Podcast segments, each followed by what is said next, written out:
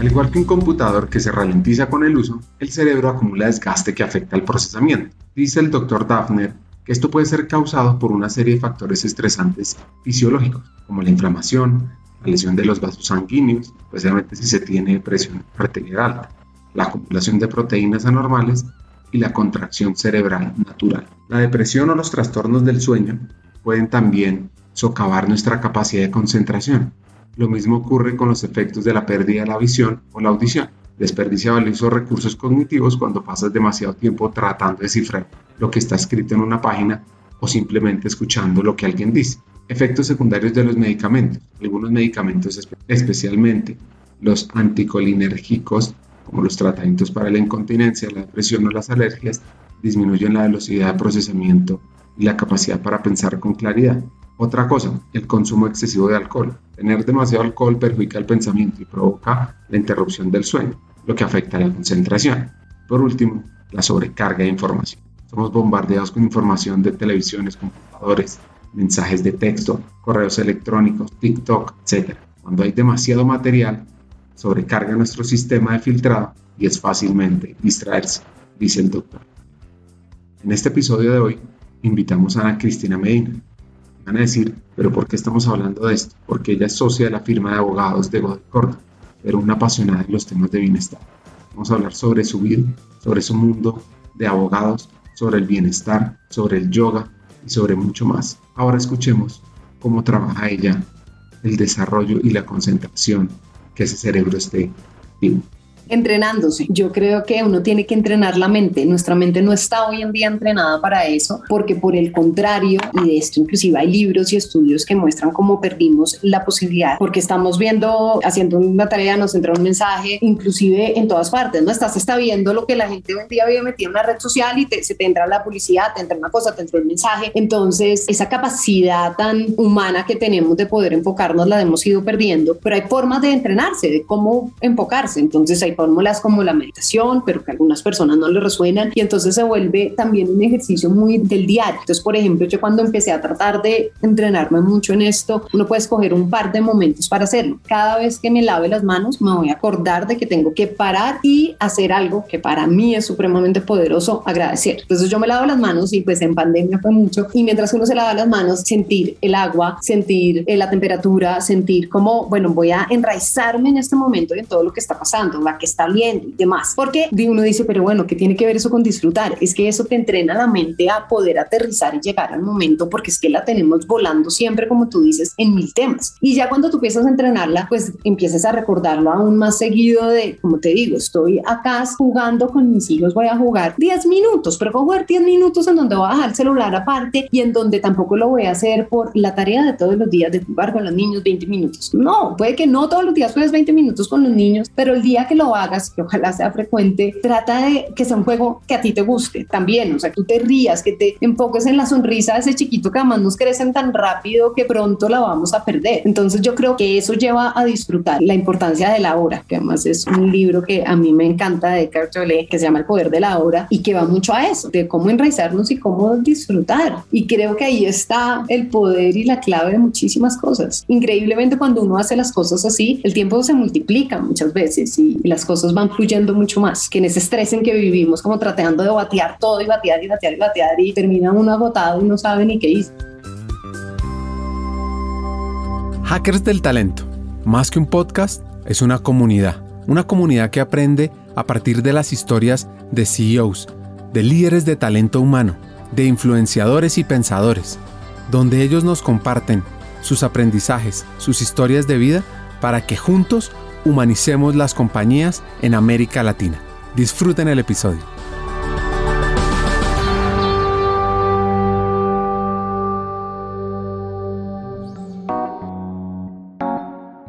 Antes de conocer la historia de Ana Cristina en detalle, una de las primeras preguntas que uno se hace cuando la oye hablar es cómo llegó al mundo del bienestar. Sí, como te digo, yo toda la vida, pues desde chiquita me llamaba mucho la atención, pero cuando llego al mundo del derecho, de la firma y demás, como que una parte de mí que dijo, Ay, ¿por qué no hay encierra esa parte? Que eso no le va a servir tanto en este mundo y siga por el otro camino. Siempre estaba por el presente, siempre me gustaba leer de los temas, pero realmente era muy poco lo que practicaba. Pero llegó un momento en que yo creo que inclusive coincidiendo con por ahí en el 2018, en el que empecé a sentir como unos vacíos, como lo estoy logrando, creo que lo estoy haciendo bien a nivel profesional. Yo era muy de las que te digo ahorita, bateaba y bateaba y sabía batear, batear uno, batear otro, pero al final del día era un cansancio y era un sentimiento como de si estoy haciendo lo que quiero, si lo estoy haciendo bien, entonces era otra vez que es que tengo que dejar todo esto y dije, bueno, no, tengo es que abrir ese closet, retomar esas herramientas de bienestar, empezar otra vez como a hacer yoga y demás. Ahí después surge como la idea de mi otro hijo, en donde me hice un compromiso conmigo misma de tener un embarazo más tranquilo que los dos anteriores y bueno, me, me empiezo a conectar como un poquito más con eso porque sabía que no podía quitar de la mesa. A veces pensamos que tener más tranquilidad o vivir más conscientemente es voy a trabajar menos. Para mí eso no era una opción. A mí me encanta trabajar y además me encanta ser orgullosa de lo que hago y trabajar menos de lo que hago me llevaría a un sentimiento de, ¿será que yo entonces sí me merezco estar donde estoy? Entonces la opción de trabajar menos no lo era, pero sí la opción de meter nuevas herramientas para estar más tranquila. Y ahí empecé a retomar todos estos temas, a buscar ayudas, a buscar maestros que llaman, a, a buscar estas guías y bueno, después vino la pandemia que como a muchos pues fue potencializadora y aceleradora de estos procesos y además me respondió, llegó como las respuestas claras de bueno, ¿y por qué esto no también compartirlo? No solamente compartirlo desde el típico de pues la que se va de coach o de bueno, asesora en estos temas, sino haciendo lo que haces, pero pues llegándole a las empresas para que le lleguen a sus trabajadores con estos temas también. Entonces hoy estoy convencida que eso se puede hacer y bueno, es un sueño que está en construcción, pero que creo profundamente en él. Yo soy creyente de que todo empieza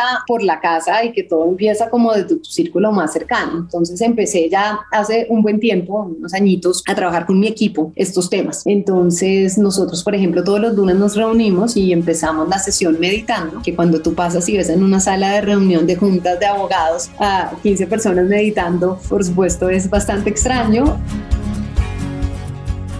Les prometo que más adelante en el episodio conversaremos sobre muchos temas de bienestar o estar bien. También sobre derecho laboral. Quiero contarles la historia de esta abogada. Su papá es militar, general del ejército, y su mamá una abogada que se dedicó a sus hijos. Ana tuvo tres hermanos, o más bien cuatro, porque tuvo la oportunidad de vivir con un primo desde muy pequeño. Y pues cuando uno oye esto pensaría que la disciplina la imponía el papá. Sin duda lo es. A mí siempre me preguntaban como, ¿qué miedo tu papá? Y yo respondía, no, qué miedo mi mamá. Porque mi mamá yo creo que era aún más estricta, lo cual siempre me gustó y creo que es de los otros regalos que nos dio y es como una seguridad muy clara en cuáles eran las reglas, qué se podía hacer, qué no se podía hacer y muchísimo amor también y afecto constante. Entonces era un gran balance, ¿no? Sabíamos que había muchísimas exigencias. Era espectacular además crecer con cuatro personas más, que creo que también me formó mucho en todo lo que es compartir y bueno, admirar a mis hermanos, porque además yo soy la menor de cuatro hermanos, a los que admiro inmensamente, todos con una vida bastante inspiradora. Y bueno, y el militar, un ser humano muy amoroso, muy estricto también en muchas cosas, pero muy amoroso también.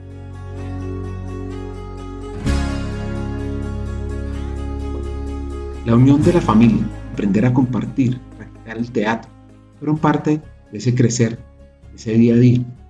Y un ser humano que le inspiró fue un tío, que yo creo que para esa época recorrió un camino desconocido. Así es, mi tío es una persona que, bueno, estudió matemática, ciencia y una cantidad de carreras y bueno, en un momento decide, como la típica historia, se va a la India, lo deja todo y empieza este camino, pero como tú dices, en un momento en que, por lo menos aquí en Colombia, era un camino completamente desconocido, hasta algunos lo veían como pecado, otros como, ¿qué es esto tan raro, hippie? Pero bueno, a él le encantaba y yo siempre resoné con el tema. Mi tío no vivía en Bogotá, entonces cuando venía se quedaba a dormir en nuestro apartamento y venía frecuentemente y para mí eran unos fines de semana que eran un regalo de la vida, donde lo acompañaba a la en donde hacíamos yoga, me enseñaba a meditar, tenía que, si estaba con él, ser vegetariana, que es algo que nunca logré, ni siquiera hoy en día, pero cuando estaba con él, esos eran los hábitos que seguía y, bueno, era una mezcla muy especial, como dices. Vivir por fuera la inspiró en Estados Unidos, estuvo en Pensilvania también en Canadá. y abrieron el mundo. Les voy a contar un poquito sobre este país que se me hizo muy interesante. Canadá es una monarquía, el segundo país más grande del mundo. El animal nacional de Canadá es un castor. Y el nombre de este país viene de Canata, que significa asentamiento o pueblo en el idioma de los iroqueses de San Lorenzo. Lamentablemente, estos indígenas desaparecieron en el siglo XVI durante las guerras con los Mohawk y querían el monopolio del comercio con los europeos en ese momento. Y este país es líder mundial en la extracción de uranio. Sí, ese material que se utiliza en las centrales nucleares para producir electricidad. Y la mina más grande del mundo se encuentra en Silver Lake, en el norte de Saskatchewan, Canadá. Además, este país al norte de América es el mayor proveedor de energía, incluyendo petróleo y gas, a los Estados Unidos, y el tercer mayor poseedor de reservas de petróleo en el mundo, después de Venezuela y Arabia Saudita. Bueno, pues sigamos con la historia los mejores, ¿sabes? Ese cambio como de rutina, es abrir un poco la mente, entender un poco el mundo. Yo siento que cuando nosotros, nosotros estábamos creciendo en Colombia a veces estábamos como muy encasillados, ¿no? Era como a veces, este es el mundo y ya está. Y cuando salía sentía un poquito como frescura, como bienestar, como libertad de ver otras culturas. Por los cursos que hacía mi papá, conocía no solamente, pues, por supuesto el país, sino también personas que venían de todas partes del mundo y eso me encantaba, verlo lo distintos que somos y a la vez lo parecidos que somos. Entonces fue una experiencia muy bonita donde además podía pues disfrutar aún más con mis hermanos, con mis papás que podían estar más presentes. Entonces muy lindo. Aunque las cuestiones filosóficas conciernen a todo el mundo, no todo el mundo se convierte en filósofo, por diversas razones.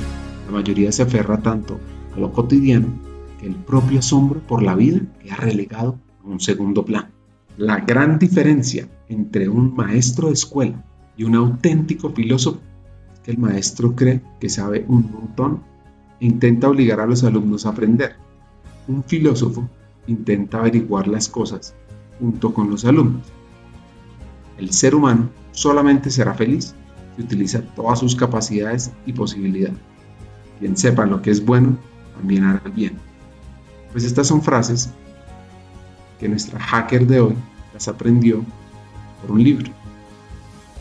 El mundo de Sofía Justin Gardner. Le diste a lo que era. A mí siempre me ha encantado leer. Desde muy chiquita leía mis regalos de cumpleaños. Yo pedía que fueran libros y en una de estas, estando por ahí, yo te diría unos 12 años, mi mamá tenía El mundo de Sofía y pues me había dicho como no, yo creo que todavía no estás preparada para este libro, pero me llamó mucho la atención y al leerlo quedé completamente fascinada y bueno, empecé a leer más libros de filosofía, más libros de Joyce Gardner que todos me encantaron, la verdad, no solo pues de filosofía, sino los demás que tiene y ahí pues dije, no, yo quiero estudiar esto y quiero profundizar sobre esto. Ana tenía muchas pasiones. Finalmente se decidió por el derecho y así arrancó su vida universitaria y laboral. Pues si te soy honesta, no sabía. Me gustaban muchas cosas. Yo no te puedo decir que desde chiquita yo soñé con ser abogada. Me decían mucho desde chiquita, lo recuerdo, cada, porque siempre fui muy argumentativa, decían que muy peleona y terca y me decían, no, va a estudiar derecho. Pero como que a mí me gustaban tanto los otros temas y me gusta tanto leer, pero le tenía temor que me hicieran leer solo de los temas de derecho y tuviera que dejar de leer de mis otras pasiones, que le tenía un poco de temor a la carrera y como que siempre esperé muy hasta último minuto como a mirar cómo me encaminaba y la verdad fue que fue tema de meses antes de tener que decidir que iba a estudiar que terminé decidiendo pues derecho con filosofía. La repartición del trabajo es una constante en la organización colectiva de nosotros, seres humanos. Ya en las sociedades más primitivas unos cazaban, otros recolectaban, unos buscaban agua, otros refugio. Poco a poco ese reparto se fue sofisticando y empezaron a surgir las primeras profesiones y con ellas las primeras desigualdades. Incluso antes de que nacieran las ciudades, las jerarquías se habían consolidado y unos trabajaban para otros, a menudo considerados como simple fuerza de trabajo y no como persona. Ya entonces surgió una conciencia de los abusos laborales. por ejemplo, en el antiguo Egipto han encontrado indicios de la primera huelga de la historia, en la que los trabajadores se negaron a seguir construyendo la tumba de Ramsés III. Cientos de años después, en Alemania, quien dio el primer paso para establecer lo que sería como el germen de la seguridad social con la ley del seguro de enfermedad de 1883, llegaría después la ley de seguro del accidente del trabajo en el 84 y el seguro contra la invalidez y la vejez en el 89. Me refiero a 1889. Y ese principal objetivo de crear todas estas leyes pues era tranquilizar a los trabajadores que estaban protestando y evitando una revolución socialista, una ideología que había captado numerosos adeptos. Y a partir de 1890 otros países europeos comenzaron a tomar medidas similares. Pero la seguridad social no se extenderá hasta después de la Segunda Guerra Mundial, gracias al impacto del informe Beveridge en 1942, que por primera vez consideraba que los servicios sociales básicos eran una responsabilidad del Estado. Además de la protección, una de las principales reclamaciones fue la reducción de la jornada laboral, que podía alcanzar fácilmente las 14, sí, me oyeron bien, las 14 o 15 horas diarias. Incluso, además, para los menores. Pues precisamente fue una gran huelga celebrada en Estados Unidos el 1 de mayo de 1886 para pedir una jornada laboral de 8 horas, lo que dio lugar al famoso Día Internacional del Trabajo. Bueno, pues cómo llegó Ana al mundo del derecho pues mira, a mí, yo digo, el derecho laboral me escogió a mí y no del otro lado, porque como te conté, yo quería empezar a trabajar desde muy temprano y estando en un matrimonio estaba diciendo, bueno, ya quiero enfocarme y empezar a trabajar en derecho. Dije, estaba trabajando en otras cosas y la persona al lado me dijo, bueno, yo hago derecho laboral, estoy buscando a alguien y yo dije, no, derecho laboral, ¿cómo? Eso no me llama la atención. Pero finalmente lo decidí porque dije, pues derecho laboral no va a ser lo mío, pero voy a tener una experiencia laboral, voy a aprender a escribir, voy a aterrizar conocimientos y ya después encontraré mi pasión. Y la verdad es que me gustó mucho por diversos motivos y después igual dije voy a darle la oportunidad a otra cosa muy distinta e hice derecho marítimo. Pero ahí como que si bien me pareció supremamente entretenido, no me llenó tanto y digamos que fue cuando empecé a pensar en inclusive buscar otro camino y bueno, ahí me dicen precisamente a ti te gusta el derecho laboral, dale una oportunidad a ir a hacer una entrevista a este lugar y te digo pues rápidamente me enamoré de él. Estos temas del mundo laboral son apasionantes. ¿Cómo es en detalle? Pues mira, en mi opinión apasionante, porque yo digo que el derecho laboral es tan infinito como la capacidad humana y la capacidad humana pues es absolutamente espectacular. Entonces todos los días nos sorprendemos, todos los días vemos casos distintos en cuanto a lo que es derecho laboral individual y todos los días tenemos la oportunidad de aportar. Nosotros hoy en día decimos que nuestro propósito en Godoy es que creemos en el poder de lo que hacemos y realmente para mí ha sido así desde el primer día. Creo que todo lo que hacemos ha ayudado a generar en las empresas un equilibrio en donde por supuesto buscamos empresas que sean completamente viables financieramente y exitosas, pero que a su vez encuentren en los trabajadores este talento y estas personas a las que le quieren dar también la oportunidad de prosperar. Entonces, el derecho individual es fantástico desde ese lado, el derecho colectivo que a mí me apasiona, pues es aún más entretenido y divertido porque pues te da la oportunidad de ir a hablar con los trabajadores, entender sus dolores, entender lo que quieren, por qué lo quieren y bueno, hacer un ejercicio de negociación que a mí me encanta. Entonces, entonces, esto es un área muy bonita, el de derecho colectivo, y por supuesto también hemos tenido proyectos muy importantes en la historia, pues nos han enseñado cosas, es difícil, ¿no? Cuando tienes que acompañar, por ejemplo, planes de retiro importantes de un número importante, e ir y ver, pues que hay personas que se están quedando sin trabajo, pero cuando la empresa ha sido responsable y les estás también abriendo nuevas oportunidades y nuevas opciones y están teniendo con qué, pues se vuelve como esa mezcla de esto igual hay que hacerlo, pero ¿cómo lo hacemos bien? Entonces tiene su gran entre atención. Hagamos una pausa. Pocas veces las organizaciones se enfocan en la cultura de aprendizaje o en el modelo de creación del contenido que sus empleados consumen. La obsolescencia del contenido es el enemigo número uno en los programas de capacitación corporativa. Cerca del 40% del contenido disponible en el mercado no se ha actualizado en los últimos dos años. ¿Cuándo fue que actualizaron los contenidos internos de capacitación por última vez? Hay una plataforma que ha sabido apalancarse de la economía de creación de contenidos, Udemy. Con más de 55 millones de estudiantes, Udemy es hoy por hoy el destino de capacitación virtual más grande a nivel global. Lo que hace único y diferente a Udemy es su modelo de marketplace. Expertos del mundo real pueden transmitir su conocimiento en cursos ágiles, actualizados y con el sello de calidad de la validación social de millones de estudiantes. El 74% de los cursos de Udemy han sido actualizados en los últimos dos años. Y cerramos esta pausa, continuemos con el episodio. Una de las preguntas que yo me hago cuando converso con diferentes hackers, cuando veo prácticas de diferentes países, es cómo mejorar el mundo laboral. Y nuestra invitada de hoy nos cuenta cómo se puede impulsar ese mundo laboral en Colombia. Pues yo te diría que muchos. Uno, desde el punto de vista de compensación, de entender cómo ser cada vez más creativos en la compensación, ser cada vez más como caer en cuenta de que no todos los trabajadores necesitan lo mismo. Eso yo creo que además atado mucho con lo de bienestar y además yo creo que podemos estar cambiando la forma en que las personas se relacionan con su trabajo y a la vez eso les puede cambiar vidas. Y yo de pronto por esa pasión que tengo por estos temas te diría que si tú me hablas de cambiar vidas, inclusive cambiar temas de cómo entendemos las relaciones laborales, que no es tú allá y yo acá y cada quien vaya y haga lo mejor que pueda hacer, que es válido en ciertas relaciones, pero en otras en las que yo sí considero es mejor cómo crecemos todos los involucrados, digamos que en esta compañía, si es que es una compañía, cómo crecemos como co-creadores de esto y como personas individualmente consideradas. Y a nivel de derecho laboral, pues hemos tratado de ser muy creativos y muy creativos también en temas colectivos y de darles también voz a personas que de pronto no se quieren sindicalizar, pero que quieren tener otra alternativa para tener mejores beneficios, tener mejores oportunidades. Entonces, sí hemos tenido varias cositas que creemos han podido impactar.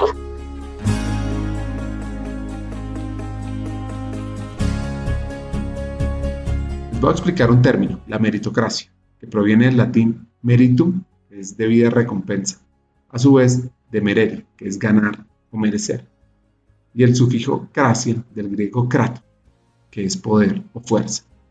La meritocracia o el gobierno de los ganadores, gobierno de los merecedores, gobierno de los mejores, es una forma de gobierno basada en el mérito. Las jerarquías son conquistadas por el mérito y hay un predominio de valores asociados a la capacidad individual frente a los demás y por tanto del espíritu competitivo frente al modelo de perpetuación de las jerarquías de poder por el nacimiento y la herencia. El modelo ideal meritocrático de organización social promovería a los individuos considerados mejores en los diferentes cuerpos sociales, políticos y económicos, en la escuela, en la universidad, eh, en el mundo militar, en el mundo del trabajo, en las administraciones, en el Estado, etc. Y esto abre una discusión sobre si todo el talento debe ser premiado por meritocracia o hay que impulsar ciertas capacidades, ciertos estados socioeconómicos para poder jugar con las reglas de la meritocracia. Pues mira, Ricardo, yo creo profundamente en la meritocracia y creo que muchas preguntas nos llevan a eso y es el tema de la meritocracia y es el tema de que todos tengamos lo que nos merecemos, para bien y para mal, ¿no? ¿A qué me refiero para mal? Es que no me den nada simplemente porque es que hay una ley que dice que a mí por X, Y o C me lo van a dar, sino que realmente yo me lo haya ganado. En Colombia tenemos muchas estabilidades laborales, por ejemplo, por temas de fuero de salud, cuando la persona se enferma. Y yo creo que si bien, y es el otro lado que hay que garantizar, hay que garantizar los derechos a las personas y hay que garantizar que del lado, por ejemplo, del empleador no caiga en discriminación, no caiga en pasar por los derechos del otro cuando se ha merecido las cosas. Tampoco, si me preguntas a mí, como si pudiese hacer el sistema ideal, no generaría nada que no se ganara porque me lo merece. Porque además creo profundamente en ese concepto como felicidad del ser humano. Creo que los seres humanos somos mucho más felices cuando lo que tenemos no lo hemos trabajado y ganado que cuando simplemente no lo están dando. Yo siento que esas personas que se aferran a sus trabajos simplemente porque quieren abusar del derecho, de la estabilidad, son personas que realmente no están disfrutando, porque no pueden estar orgullosas de sí mismas y de lo que están logrando. Entonces, a mí me encantaría un sistema que en algunas cosas el sistema americano, hablando de país, tiene un poquito más de esas cosas, el tema de la libre free will que llaman de el contrato laboral y acá terminamos el contrato cuando alguno de los dos sepa que acá esto no conviene por cualquier motivo. A mí me gusta eso, me gusta un tema mucho más libre por supuesto de otro lado garantizando que los empleadores no abusen y que ambos derechos se estén garantizando. Esto va para una discusión larga y varios episodios también sobre si la meritocracia es el camino. Y es el camino para todos. Y si realmente le llega a la población más vulnerable o esta debe tener ciertas condiciones para poder impulsarse. Y otro de los puntos, uno de los hacks más importantes es cómo puede uno repartir las ganancias en la empresa. Cómo los empleados pueden sentirse par cómo los empleados pueden sentirse parte de las utilidades sin ser dueños. Pues mira, yo creo que todo iría como por la misma línea, un tema también hacia lo positivo, o tema de repartición de utilidades. Acá realmente no tenemos eso. Hay una prima que se dice que en sus inicios su objetivo era un tema de repartición de utilidades, pero pues realmente no creo que lo sea. Pero yo creo que sería interesante como precisamente si el que está acá es porque es bueno y que le está aportando al negocio, cómo se crean figuras de que esta persona se beneficie por, para que yo no, no me aproveche, por decirlo de alguna manera, y cómo puedo hacer esa repartición de utilidades, que nos beneficiemos todos. Yo siempre he pensado y, pienso inclusive en casos cercanos. Estoy hablaba con mi papá en el caso de su finca, de pues es que si el trabajador está bueno, necesariamente para mí tienen que haber esquemas variables, tienen que haber algo que la persona se sienta que eso es suyo también, que está aportando, que su trabajo él no lo va a ver como estoy trabajando por otra persona que le está yendo muy bien, pero yo sigo acá con mi sueldo fijo matándome y esto va a ser el resto de mi vida. Eso creo que tampoco está bien, o sea, tenemos que tener expectativas de crecer, de, que nuestro trabajo nos lleve a poder evolucionar todo sentido.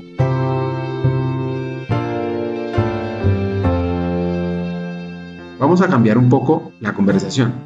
Cuando uno ve a una socia, una firma de abogados, pues la primera pregunta que uno se hace es cómo se logra ser socio en un mundo con tantos hombres, tan exigente, siendo mamá, amante de los temas de bienestar y por cierto, en un mundo donde se necesitan más mujeres en cargos directivos.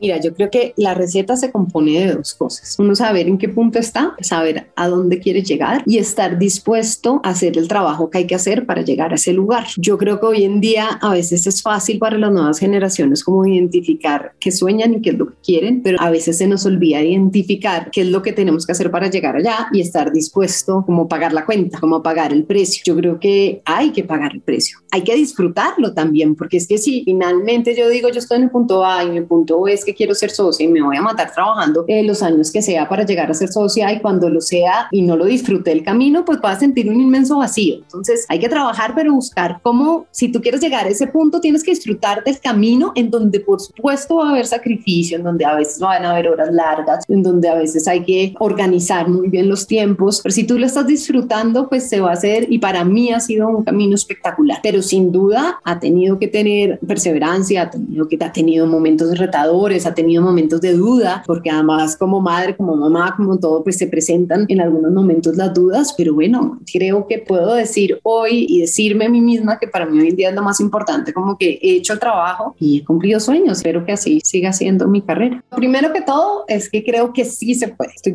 plenamente convencida que sí se puede, he logrado hacer y te puedo decir con tranquilidad de que creo que lo he logrado hacer cumpliendo con mis roles, es decir, yo no he delegado el rol de la maternidad, creo que soy una mamá muy presente y pues trabajando también lo he dado todo. Pero sí creo que hay dos cosas importantes. Nuevamente vuelvo a la teoría de antes, de si se puede, lo quiero hacer, que estoy dispuesta a hacer. Y en ese que estoy dispuesta a hacer hay una exigencia grandísima en la organización. Nosotros como mamás y trabajadoras de altas cargas hay que organizarse muy bien, hay que anotarlo todo, hay que tener agenda, hay que tener ayuda, por supuesto, sin duda, y mirar cómo organizas eso también. Pero si tú estás convencida que eso es lo que quieres hacer y estás dispuesta a hacer el sacrificio, pues vas a encontrar el camino. El camino es diferente para cada quien. Para mí es despertarme muy temprano y acostarme, no exageradamente tarde, pero sí saber que a veces hay horas laborales después de acostar a mis hijos, que me las disfruto porque logré acostar a mis hijos, verles vivir ese momento y después pues volver a conectar. Y lo otro que para mí es importantísimo para lograr ese balance, que a veces las personas dicen, no, es que ya soy mamá y trabajo, a mí no me queda tiempo para respirar, es encontrar el tiempo para las otras cosas que te van a dar energía y hábitos y digamos que claridad mental para cómo organizar este reto tan grande de la maternidad y el trabajo. Y entonces por eso para mí es importantísimo el ejercicio, para mí es importantísimo la buena alimentación, para mí es importantísimo la respiración, la meditación, porque de ahí es que saco pues las herramientas. De ahí es que cuando me siento, porque todos nos pasa y a mí me pasa que llega un momento en que uno se siente como que hay una gran nube de tareas, obligaciones, pagos pendientes, reuniones y tareas de los niños, pues uno dice, bueno, ¿en qué momento? Pero ahí es donde uno tiene como que aprender a respirar y decir uno a uno cómo organizo. Y sabes que sobre todo, y que te lo he dicho, pero lo insistiría ahí, el disfrutarse el camino. Yo creo que es que nos metemos, digo yo, en una rueda de hámster las mamás y entonces hago el desayuno, mando a los niños, oh, llevo esto, lo otro, llego y veo el niño y de todo y al final del día es como, pero no trabajé bien, pero no estuve con mi hijo y resulta que de pronto sí, pero no disfrutamos el que desayuné con mi hijo, le hice el desayuno, o sea, el momento poderoso de te hice el desayuno, me siento contigo y disfruto, así sea estos minutos, el estar presente de cuerpo, alma y corazón. Finalmente, tú te puedes acostar cansada, pero con el corazón lleno y eso te va a dar la energía para hacerlo al otro día igual. Pero cuando me preguntan a mí en la oficina y demás, digo, el hecho que yo diga que se puede nunca ha sido que yo diga que es fácil, es divertido para mí, pero es importante el saber que cómo voy a organizar mi día y cómo voy a ir más allá. Y lo otro que a mí me ha servido mucho en este camino, porque yo siento que las mujeres tenemos una característica o algunas de culparnos mucho. La culpa es un elemento muy presente en nuestras vidas y cuando somos mamás aún más. Entonces me culpo porque estuve de pronto, fui a una fiesta con mi hijo, entonces de pronto no trabajé las 23 horas que quería trabajar o viceversa. Entonces fui a una reunión y no alcancé a llegar a la fiesta. Entonces siempre es como que no cumplimos, ¿no? O sea, siempre hay como una crucecita al final del día en que no cumpliste. Entonces lo que yo empecé a hacer, y este es un consejo que alguna vez alguien me dio y me ha parecido fantástico, y es no te evalúes de forma diaria, evalúate en un periodo de tiempo más largo. Y eso es lo que yo hago. Finalmente lo hago a veces quincenal, a veces inclusive me doy la posibilidad porque digo, esta es una quincena que estoy en dos meses de negociación y mucho movimiento, entonces de pronto no estoy tanto con mis hijos y me voy a sentir mal, pero al final del mes lo importante es que haya balanceado, es que haya encontrado cómo estar completamente presente los fines de semana, cómo de pronto encontrar otros tiempos. Soy de a veces, si el trabajo, después de haber trabajado mucho, entonces encontrar cómo uno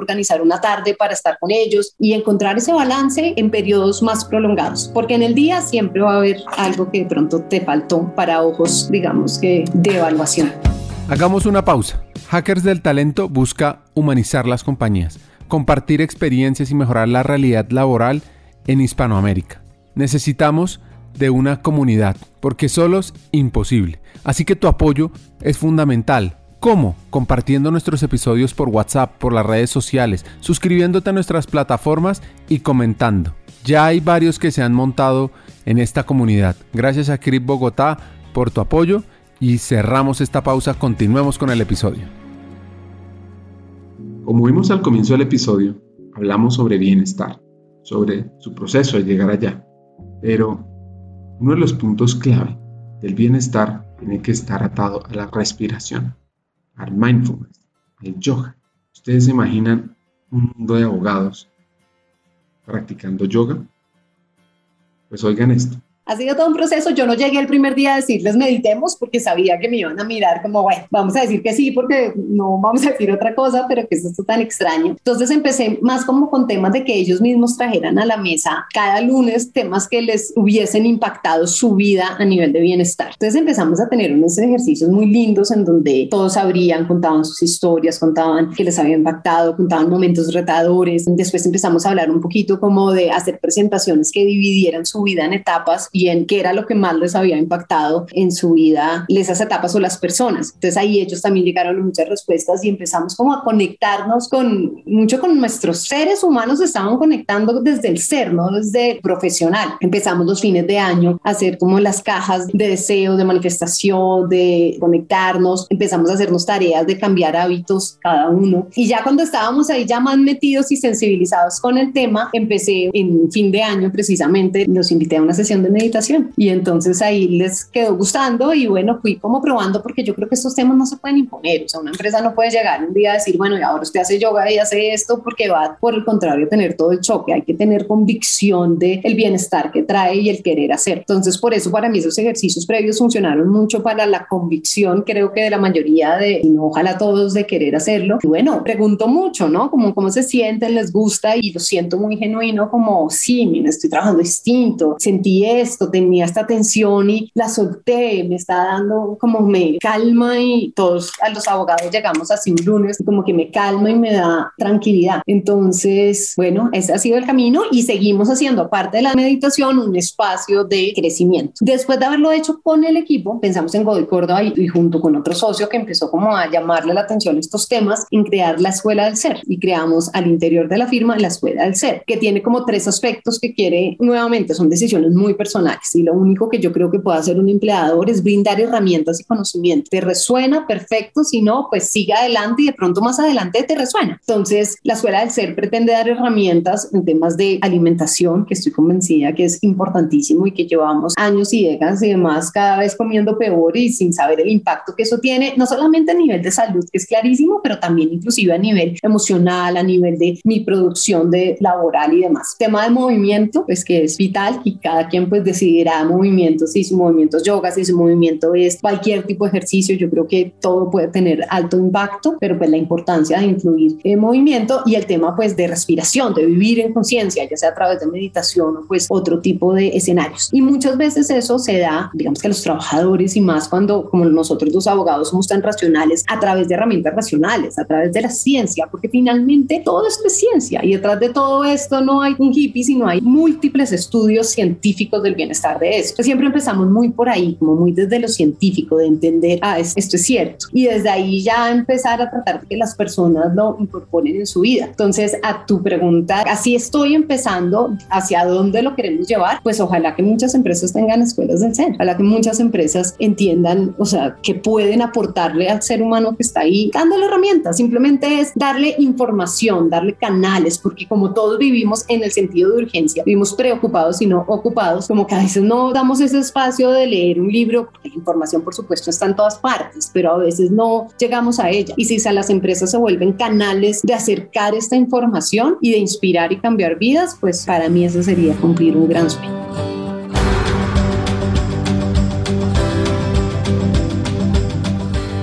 Piano piano se arriba lontano. Poco a poco se llega lejos. Es un proceso, yo te digo, y acá si me oyen mis socios se reirán, pero por ejemplo hace como 15 días tuvimos la semana de bienestar y obviamente tú llegas al comité de socios a decirles, bueno, la próxima semana es semana de bienestar y por favor vayan, hay yoga y meditación, hay esto y lo otro, es como hay que trabajar, lo que hay que hacer es facturar, no, no dicen eso, lo que hay primero es ver cómo y la gente, cómo nos organizamos, pero creo que todos hemos visto cómo esto impacta. Yo te cuento que no lo estamos buscando por eso, pero si tú ves en mi equipo que hacemos todo esto y que le dedicamos tiempo a esto, nuestros números son fantásticos y nuestra relación con los clientes es fantástica porque cuando tú tienes a personas que están haciendo lo que están haciendo desde su corazón, personas en bienestar, personas viviendo conciencia, pues la relación, por ejemplo, que tienen con un cliente interno y externo, siento que es aún más valiosa la relación que tú decías ahorita, si estamos convencidos de nuestro propósito, que hoy en día es muy claro y, y está, digamos que por todas las compañías estamos sacando nuestro propósito, pero es que también el ser humano, el individuo tiene que sacar su propósito y a veces la tarea de proyecto vida vaya y saque su propósito no es tan fácil. Y a veces muchas veces piensan que el propósito es salir a emprender o el propósito como que está fuera y no entienden que el propósito igual finalmente si lo encuentras de corazón lo puedes ejecutar en cualquier parte desde que tú estés en bienestar. Entonces cuando las personas llegan a esa respuesta son personas que laboralmente y su productividad es mucho más alta. Yo te digo en mi caso personal, como te lo decía ahorita, para mí esas herramientas son vitales para poder lograr todo lo que hoy en día bateo en tranquilidad, pero muchos frentes que lo hago, pero esas herramientas son vitales. Entonces, los socios creo que han podido ver esto, creo que por supuesto hay unos más que otros, otros que todavía está en proceso. Y bueno, sí, creo que hay otras personas que en su vida les ha llevado a entender más estos temas de cerca, entonces han estado más abiertas, como pues el socio gerente de la firma, y creo que eso ha hecho que se faciliten también las cosas. Esto es necesario y relevante, porque es que el impacto del bienestar se extiende mucho más allá de cómo se sienten las personas. Afecta la cantidad de días de enfermedad que toman los empleados, su desempeño laboral, el agotamiento, la probabilidad de dejar la empresa. Pues les voy a mostrar unos costos asociados a un bienestar deficiente en Estados Unidos. El 75% de los costos médicos acumulados principalmente debido a condiciones prevenibles. 20 millones de dólares es la oportunidad adicional perdida por cada 10.000 trabajadores debido a empleados que luchan o sufren. 322 mil millones de dólares es el costo de la rotación y de la pérdida de productividad a nivel mundial debido al agotamiento de los empleados y entre 15 a 20% de la nómina total en costos de rotación voluntaria en promedio debido al agotamiento. La buena noticia es que tu empresa y tú pueden hacer algo al respecto y tomar medidas para que los empleados estén bien, para potenciar el bienestar. Y creo que lo es Ricardo y lo va a ser siempre en todos los mundos corporativos, ¿no? Porque finalmente, como yo pienso esto ante el mundo, es como, pero ¿y por qué a mí qué me importa?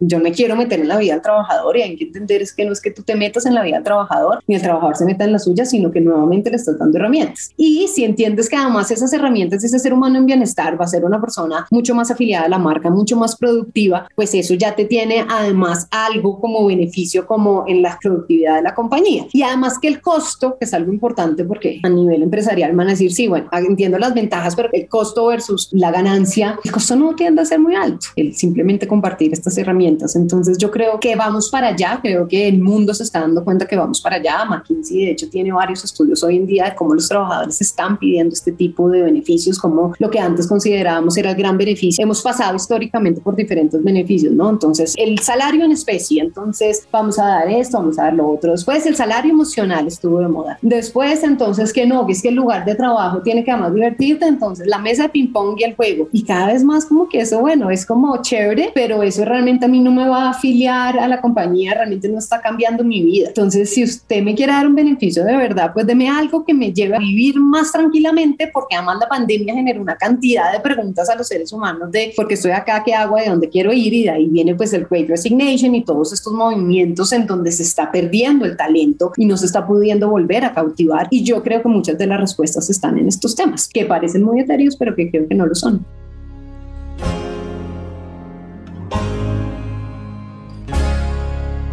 Para nadie es un secreto que debemos aumentar aún más el foco en bienestar de lo que estamos haciendo sin duda alguna. Entonces es donde te digo que hay dos respuestas ante estos movimientos, porque lo que te decía de la productividad es algo que va a venir después, mucho, además esto lo he hablado como con mucho el sector empresarial y dicen, bueno, pero es que lo que hay ahorita es que el sartén, digamos que el mango del sartén lo tienen los trabajadores en el mundo porque pues hay mucha renuncia por la pandemia, por de todo, pero cuando eso se cambia y vuelva al empleador, pues ya la gente no va a estar como haciéndose tantas preguntas. Yo honestamente no creo en eso, pero igual para las personas que sí creen en eso, creo que igual el tema de productividad que te decía sigue siendo importante y es donde estos temas son importantes. Pero frente a lo otro que es lo que estamos viendo y es esta o renuncia real o renuncia silenciosa, pues eso es un dolor inmenso para la compañía interna, o sea, eso te daña a la compañía. Entonces ahí es donde pues están saliendo todos los estudios de usted ayuda y le toca de adentro hacia afuera. Y entonces muchas compañías dicen, no, no, no es por ese lado, es que lo que tenemos que hacer es dar teletrabajo 100%, lo que tenemos que hacer es subir el salario, lo que tenemos que hacer es esto. Y si tú me preguntas a mí, te soy honesta y lo que yo veo en mi experiencia, que he visto mucho, esa es una pita de nunca acabar. Cuando tú empiezas a, hago paréntesis, por supuesto, creo enormemente en los beneficios, en dar lo que la compañía pueda y en darle bienestar económico real a las personas, pero creo que ahí no solamente está la respuesta, porque es que los seres humanos siempre queremos más. Entonces yo veo empresas que, mejor dicho, tienen la compensación que nadie tiene, beneficios hasta para el perro, de todo, y el trabajador va y sigue pidiendo más. Tuve que acompañar un plan de retiro en una gran compañía que era supremamente generosa, que le estaba dando un paquete, pero mejor dicho, de unas cifras que creo que nos han dado en la historia de Colombia de plan de retiro y no firmaban. Y yo hablaba con los trabajadores y me decían, es que como yo sé que me puede dar más, no voy a firmar. Y si esta compañía me ha dado carro, casa, beca a mis hijos y esta suma me va a arreglar el resto de mi vida, pero me pueden dar más, entonces voy a pedir más. Y siento que eso es lo que consciente o inconscientemente sentimos los humanos. Entonces, cuando nos enfocamos solamente en ese tema de salario en especies y salario pues de beneficios y demás, pues es una pita de nunca acabar, en donde puedo seguir insatisfecho porque estoy concentrado en qué más me vas a dar. En cambio, cuando me centro en mi interior y en, entender que es que la felicidad está en mi interior y en darte herramientas para que tú encuentres tu felicidad en tu interior, por supuesto también generándote bienestar de, a tus necesidades, creo que va a ser una figura que va a ser mucho más efectiva.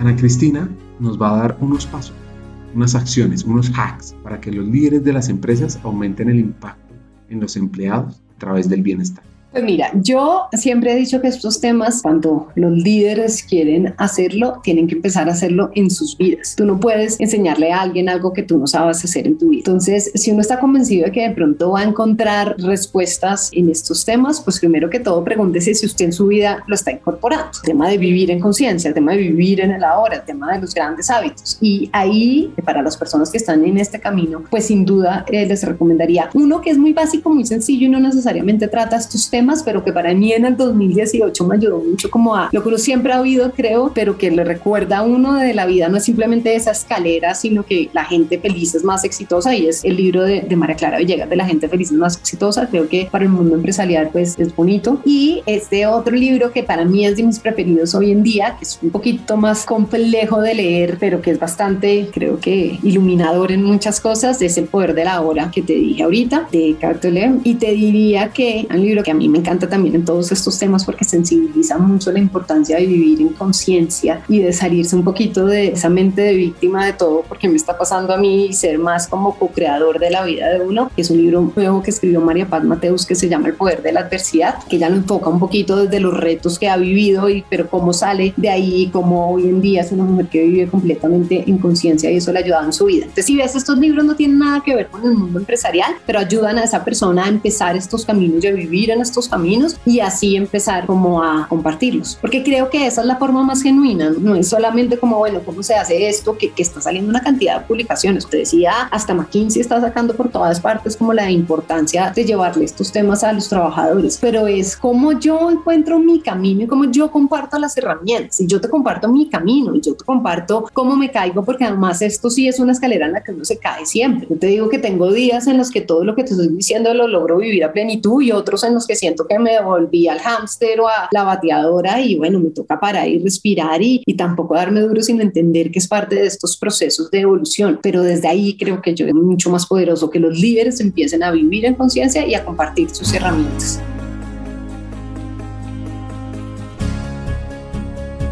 Cuando aprendes un poco, sientes que sabes mucho, pero cuando aprendes mucho, te das cuenta de que sabes muy poco. Recuerda, decir lo que queramos, cuando queramos, como queramos, no es libertad. La verdadera libertad es no sentir la necesidad de decir estas cosas. Los cánceres de la mente son comparar, quejarse, criticar.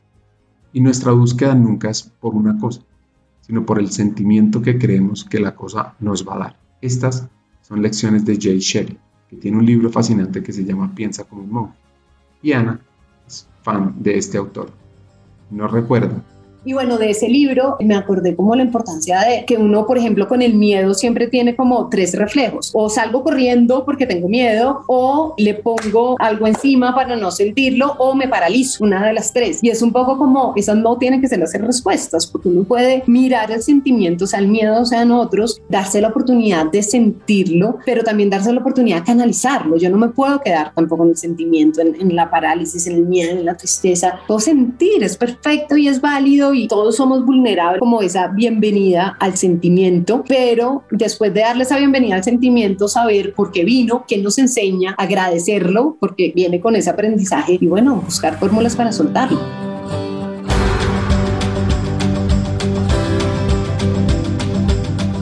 Para ir cerrando el episodio, un par de hacks de vida personal y profesional que todos debemos implementar. Mira, hay un consejo que es el como que yo siempre tengo muy en la cabeza porque me lo dieron muy claro y me ha servido mucho y es muy sencillo y es la importancia y relacionado con los temas que hemos hablado, pero la importancia como de disfrutar inclusive el reto, porque en el reto siempre hay un logro, ¿no? Cuando tú estás llegando a, vivir una cosa que te parece difícil, también llegaste ahí por algo. Te a poner un ejemplo, como cuando hablamos en público. Entonces muchas veces nos tenemos que parar frente a una cantidad de gente y vienen los nervios, vienen como un poquito de la ansiedad. Entonces a veces nos paramos allá y solamente hacemos la tarea de lo que tenemos que decir y por el otro lado estamos controlando los nervios y la ansiedad. Y a veces se nos olvida el, no, pares un segundo y simplemente diga, qué delicia haber llegado acá, por alguna razón estoy acá parada y voy a disfrutar en tener este espacio. A mí ese consejo, como te digo, es muy sencillo, muy práctico, no tan amplio de vida, sino de esos espacios. Me lo dio mi hermano un día y como que siempre lo recuerdo porque además me acuerda siempre que me voy a subir a esos escenarios y me encanta el poder que tiene. Ese como de que me han dado, yo creo que he recibido excelentes consejos en toda mi vida. Como te dije, mis padres son seres humanos fabulosos y diariamente me dan grandes consejos, pero que me acuerdo así fácil es ese que viene de todo. Él, ese mismo hermano desde chiquita me encantaba mucho la canción como de Don't Worry, Be Happy y creo que es como un mantra para mí en la vida, como no olvidarse de que bueno, finalmente la vida es un ratico y hay que, disfrutarla todos los días, hay que también saber pasar rico, no solamente estar bateando, sino cómo, cómo nos la estamos estamos gozando y pasando rico. Y el consejo que he dado yo, te diría que la importancia de hacerse las preguntas correctas. De hecho, hace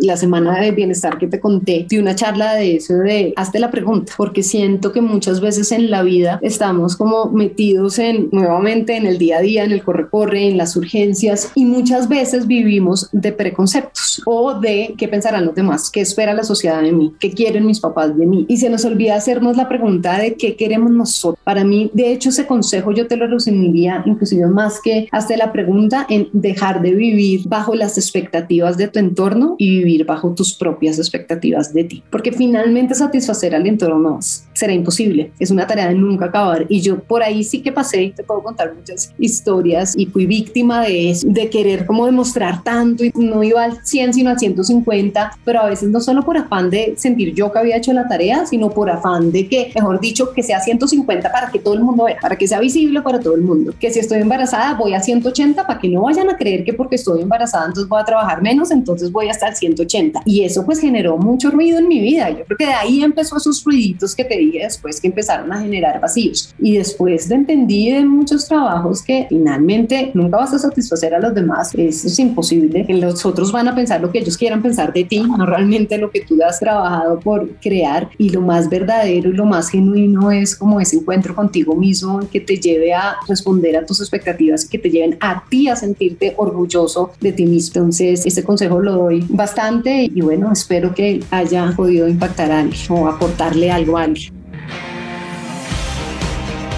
Este episodio es fascinante. La conversación con Ana Cristina lo atrapa aún y ella es inspiradora por todos esos hacks que nos enseñan de estar bien, de contagiar a otros con buenas prácticas, de promover la respiración, el mindful, el yoga y también de nuevas acciones para un mundo laboral más competitivo y mejor para todos. Aquí vienen mis tres hacks. El primero, debemos parar, pausar, respirar para poder pensar acelerar y transformar. Segundo, es clave aprender a hacer preguntas para poder tener un pensamiento crítico que nos ayude a evolucionar dentro de la empresa. Y por último, debemos aumentar las acciones del bienestar de nuestro talento. Siempre se puede dar más. Piano a piano logramos transformar cada uno de nuestros empleados. Hasta un siguiente episodio y sigamos hackeando el talento.